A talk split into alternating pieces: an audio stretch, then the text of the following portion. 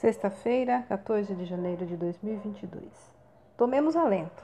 Se ele nos tira da proteção do aprisco, é porque ficar dentro não seria o melhor.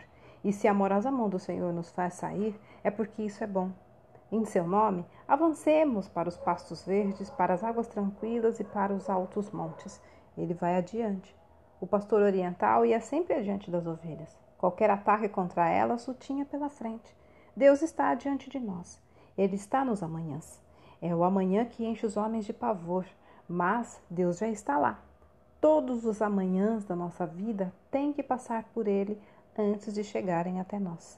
Texto retirado de Mananciais no Deserto.